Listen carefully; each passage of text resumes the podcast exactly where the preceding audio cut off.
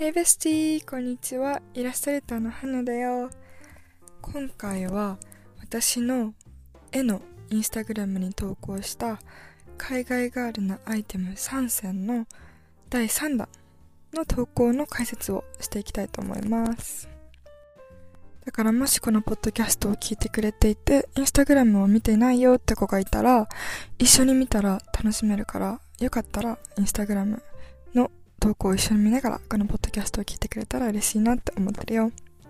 私はもともと海外ガールがすごい大好きっていうか、海外セレブとか海外の文化がすごい大好きだから、海外ガールが持ってるアイテム、海外ガールっぽくなれるアイテムとかを紹介するのがすごく好評で、今回も3段、1段と2段もあるからよかったら見てほしいな。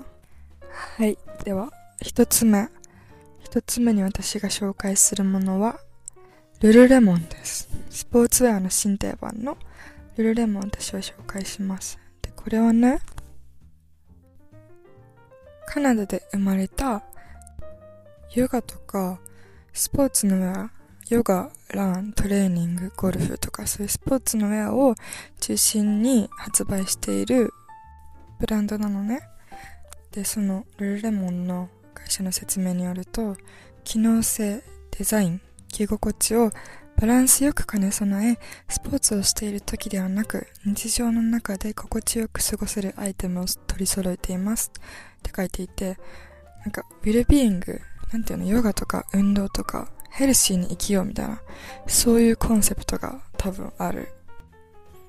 それで、現在、およそ500店舗世界に展開されてるらしくて、日本では銀座、新宿、川崎、梅田、原宿、心斎橋、あと六本木にもあるらしい。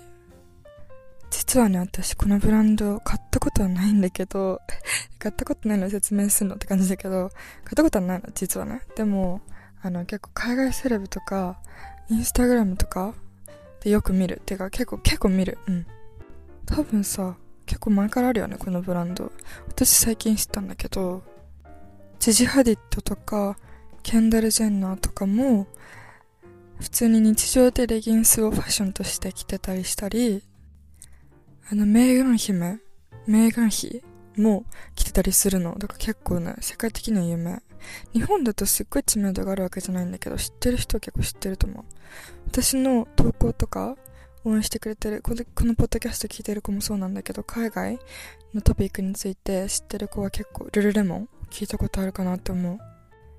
私前からね、レギンス、ヨガのレギンスとかを普通に普段着として履くのがすごい好きで、日本で履いたらさ、なんかヨガの上を普段着で履いてるってあんまないじゃん。なんか海外だとよくあるけど、日本だとあんまないからちょっと、えみたいな感じで見られたりするから、最近はあんまり着てなかったんだけど、この投稿を書くにあたって、ピンタレストとか Google とかで調べてた時にみんなの着こなしがめっちゃ可愛くて、ちょっとルルレモン欲しくなった。やっぱ可愛いよね。なんかスポーツウェアをファッションとして取り入れるってすごいなんかいいと思う。だってまず動きやすいじゃん機能性がしっかりある上に見た目も可愛いし、動きやすいしカジュアルな感じで可愛いと思う。で最近のバレーコアっっていう私もインスタグラムで前紹介したんだけど、バレーコアになんかテニススカートとか白のなんかふわふわしたスカートが結構売ってて、ちょっとなんか調べてみたらわかると思うんだけど、ちょっとバレーっぽいの。めっちゃバレーっぽい。なんかゴムが、ウエストが結構ゴムっぽくなってて、締められてるんだけど、なんか外、スカートのひらひらの部分がチュールっぽくて結構バレーコアっぽいからよかったらチェックしてほしい。でもね、このブランドね、ちょっと高いのよ。なんかスポーツウェアにお金かけるって、私からしたらすっごいスポーツするわけじゃないから、お金かけるのちょっと、うーん、だったら、ちょっと、いい服買っちゃいたいかもって思っちゃうくらいちょい高なの、これ。多分ね、一つのレギンスとかでは1万くらいするんじゃないかな。ちょっと調べてみるね。はい。だいたい1万超えてました。ありがとうございます。高すぎです。とか言っちゃダメですね。はい。ちょっと高い。やっぱ高いよね。まあ輸入品だからしょうがないか。うん。まあ、私がジムとかもすぐやめてしまったし、最近ストレッチあんましてないからちょっとあれなんだけど、でもね、調べた時に見たテニススカートみたいなのがめっちゃ可愛かったから、日本に結構店舗あるから、ちょっと見てみるわ。え、なんかやっぱ普段着に使いたいかも。ヨガっていうよりは。あとね、これ言いたかったんだけど、ちょっとちょい問題ありみたいな発言。ルルレモンっていう会社の、多分社長かな？社長の人がなんかのインタビューで言ってたやつなんだけど、読むね、引用されたやつ。日本のマーケティング会社は L のつくブランド名を考えないでしょう。日本のマーケティング会社は L は彼らのボキャブラリーにはありません。彼ら、かっこ日本人ね。彼らにとっては難しい発音なのです。そこで私は次に会社を設立するときに L が3つある名前を作って3倍のお金がもらえるかどうか試してみようと思ったのです。どういうこと？彼らにとってはちょっとエキゾチックな言葉なんです。L で遊んでいたらルルレモンに行き着いたんだ。彼らがそれを言おうとするのを見るのは面白いですよ。ん？っていうね。一旦ちょっと、えってなるよね。やっぱり え、うちらの発バカにされてますか？っていう。ちょっとそれは引っかかる。けどまあ、え、ルなんか L と R の発音ね、難しいよね。ルみたいな。R は、ル、ル、ルみたいな。ちょっと公開しとけ大丈夫これ。ちょ、言ってみる。ルルみたいな。ルル、ルルレモン。ル、レモン。レモン。レモン。OK。やめます。はい。みんなもぜひ行ってみてください。二つ目に私が選択したものは DKNY Donna Cala New York です。はい。これみんな知ってる？このブランドはマジで完全に私の趣味です。今流行ってるとかでも何でもないし、私の中でとてもブームが来てるということで、みんなに紹介しようかなと思って。このブランドは結構前に流行ったやつなの。私の母に聞いたら分かったんだけど、分かってたってか知ってた？昔に流行ったやつじゃんって言ってたんだけど、私はね、ご存知の通り、私のインスタグラムを見てくれてる子ならわかると思うんだけど、Y2K のファッションがマジで大好きなのね。もう普段からもう大体 Y2K っぽい、なんか2000年代、2000年初頭みたいな海外のドラマとか映画とか、あとはもう安室奈美恵ちゃんとかそれこそね、そういう日本のアイドルとかもそうなんだけど、もうとりあえず2000年代のファッションがマジで大体大好きで、Y2K がすっごい好きなの。で、このダナキャランニューヨークは、まさに私の好きなファッションが詰め込まれてるって感じで、服の形がとにかくめちゃくちゃ可愛いの。だし、ロゴがね、DKNY ジーンズって書かれたリブのニットのトップスみたいなのが結構このブランドで、あの、人気っていうか、よくピンタレストとかで見るんだけど、本当に可愛い。マジで一旦検索してほしい。私が見た、その DKNY ジーンズって書かれたロゴの入ったニットが今、新品っていうか、あの、何？新作？普通に売られてるかわかるんだけど、メルカリとか、Dpop とか、そういうなんかフリマ系のアプリって調べたら結構出てくるんだよね。しかも、何がいいって、その、こういう服、なんか、昔の、てかこれ全部に共通するんだけど、Y2K っぽい昔の、ちょっと10年前とか20年前、20年前は嘘か。10年前かな。10年前くらいに流行った服を着てた人たちがメルカリに出すときって結構安く出してくれんの。もうなんか価値分かってないって言ったらすごい口悪く聞こえるんだけど、本当にもうそのも、え、もっと高くつけていいのにってくらい可愛い服を結構安い値段で売ってくれるから、メルカリで Y2K 服探しするの私本当に大好きで、もういつか絶対に YouTube かインスタかポッドキャスト何でもいいんだけど、何かでまとめたいメルカリについて。本当に私メルカリの達人、達人名乗ってるの、勝手に 達人はちょっと意味わかんないわ。ごめん、言い直します。でも、本当に、あの、メルカリに任せたいって感じで、あの、可愛い服をピックするのがすごい大好きなのね。私、服って、服の形とか素材で選ぶことが結構多くて、そう、服の、例えばさ、ボートネック、ボートネックなんか首元が結構ボートみたいに広めに開いた首元の服がすごい好きなんだけど、メルカリとかでボートネックって検索したら、大体ダメキャラ出てきます。はい。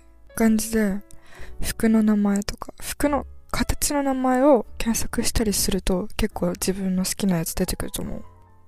ロゴとかじゃなくて、形とか素材とかで選ぶと、私的には結構長く着れるかなって思う。自分の好きな、なんか使いやすい形とかあるじゃん。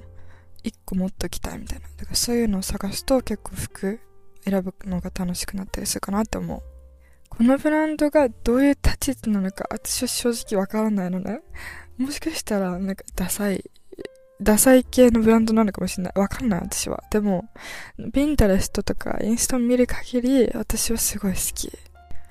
そうだ、YouTube にさ、あの、メンタルヘルスについての動画休むのは悪いことじゃないっていう動画を出してるんだけど、その時に着てるグレーのパーカーも、この DKNY っていうブランドで買ったものなの。やっぱロゴ可愛くない？え、ちょっと一回見てほしい。マジロゴ可愛いから。このブランドは2002年からルイ・ヴィトンの参加になってるらしい。だから多分高級ブランド？ちょいちょい高級ブランド？みたいな立ち位置に多分あると思う。でもちょっとよくわかんない。でもメルカリだとめっちゃ安いからね。一旦見てみてほしい。チェックしてみて。可愛いやつあるから。Y2K とか私のインスタグラムに投稿してるファッション、絵のイラストのファッションとかが好きって子は検索してみてほしい。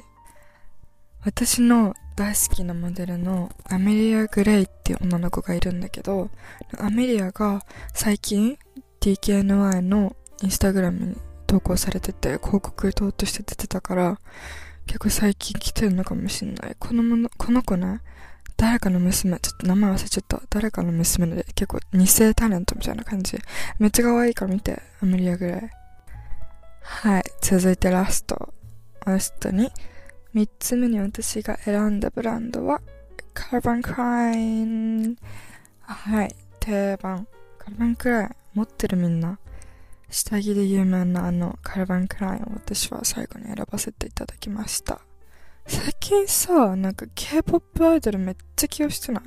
めっちゃ嘘かも。なんか、ブラックピンクのジェニーもちろん、もう超どでかく広告塔として出てるし、BTS のジョングクもそうだし、あと最近だとカズハ、アルセラフィムのカズハちゃんもフィックされてた気がする。K-POP で人気なの？韓国で人気？わかんないけど、最近やっぱり好きってなってる。